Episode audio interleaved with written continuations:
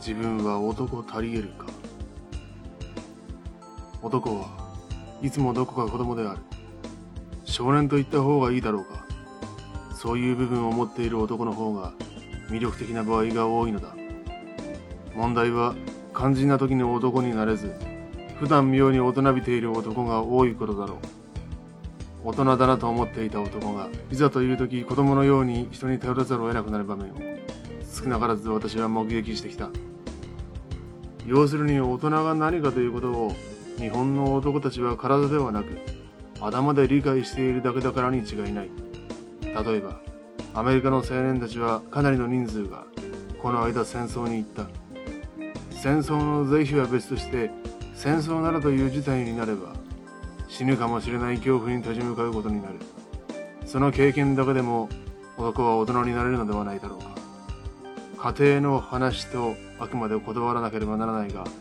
日本の青年たちが戦争に行かなければならない状況が出現したとすると金ならいくらでも出すから戦争をやめろという運動が起きるに違いない。さらに誤解を恐れずに言えば平和を求めるがゆえにそういう運動が起きるのではなく自らの保身のために起きるのである。平和運動とはもっと激しく場合によれば戦争より危険なことがあるかもしれないのだ。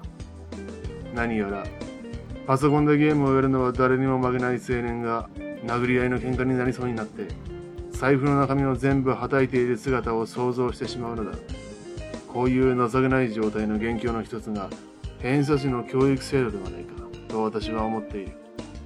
自分の意思がいつも確認できる。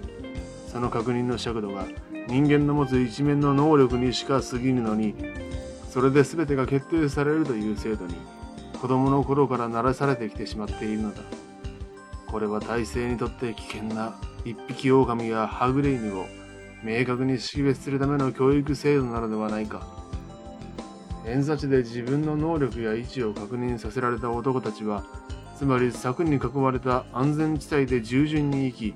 パソコンのゲームのような競争を繰り返して一生を終える。決して柵の外には出ずたまたま出た人間は落語者としてしか扱われないのである。つまり今の日本には男を大人にするような事態はどこにもなく大人になろうとする男は限られた個性的な世界の中でそうなっていくしかないということなのだ。これで大人になれない男たちが多いと嘆いてみても始まらない。国全体が大人の男を求めたりはしていないのだ。それでもやがて大人でない国が大人にゴツンとやられる日が来るのではないだろうか。どうにもならない理不尽な暴力を受けた時お母さんと言って書き込む胸が国にはない。しかしそんなことばかりを強調していると戦争をやりたがっている帝が喜ぶ可能性もあり困ったものである。他人のことを言うより自分が大人足りえているかを私は問いかけることにしよう。北方健三。